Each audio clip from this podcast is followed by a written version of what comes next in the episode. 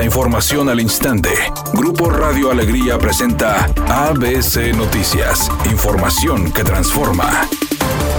¿Qué tal? Muy buenas tardes, esta es la información. El Comité de Selección del Sistema Estatal Anticorrupción concluyó las entrevistas a los aspirantes a ocupar el cargo de Fiscal General de Justicia del Estado de Nuevo León. Ayer se llevaron a cabo las últimas cinco entrevistas a los aspirantes que buscan ocupar el lugar que dejó vacante el ex fiscal Gustavo Adolfo Guerrero, quien renunció al cargo el pasado 5 de octubre. Las entrevistas se llevaron a cabo de manera maratónica el viernes y sábado, con 30 aspirantes, mientras ayer fueron cinco los aspirantes que tenían pendiente la entrevista. A las 11 horas comenzó el desfile de los últimos 5 de los 65 aspirantes, quienes igual que el resto hicieron una presentación de su propuesta y dieron respuesta a los mismos cuestionamientos hechos por los integrantes del comité de selección presidido por el litigante Enrique Ogas.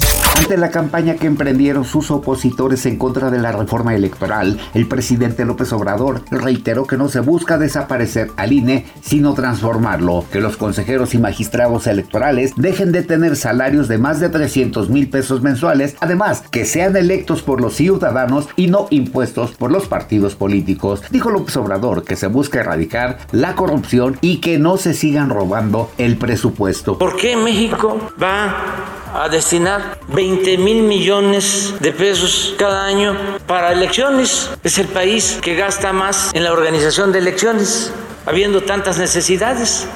Editorial ABC con Eduardo Garza. Los semáforos viales metropolitanos son una verdadera pachanga. Unos no prenden, otros se quedan parpadeando, la mayor parte está desincronizado y otros más son manuales donde un elemento de tránsito le pica los botones para que cambien de rojo a verde según su criterio. En fin, es un despapalle la vialidad metropolitana con semáforos inservibles. Al menos esa es mi opinión y nada más. ABC Deportes informa, los auténticos Tigres fueron ganadores del clásico contra el equipo de Borregos, 13 puntos contra 6. Y bueno, ahora en vendrán los juegos de playoff. El próximo viernes, el equipo de los auténticos en el Gaspar Más va a recibir a los burros blancos, mientras que Borregos va a recibir a la Universidad de los Leones de Anáhuac dentro de lo que van a ser los cuartos de final. Así que se viene ahora sí la búsqueda del campeón y esperemos que tengamos de nueva cuenta un clásico en la final.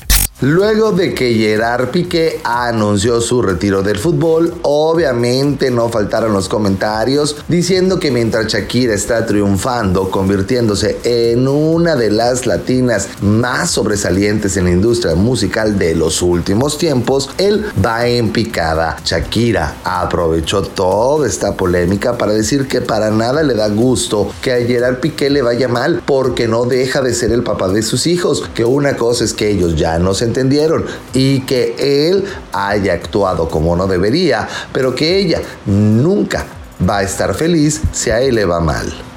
Temperatura en Monterrey 27 grados centígrados. ABC Noticias, información que transforma.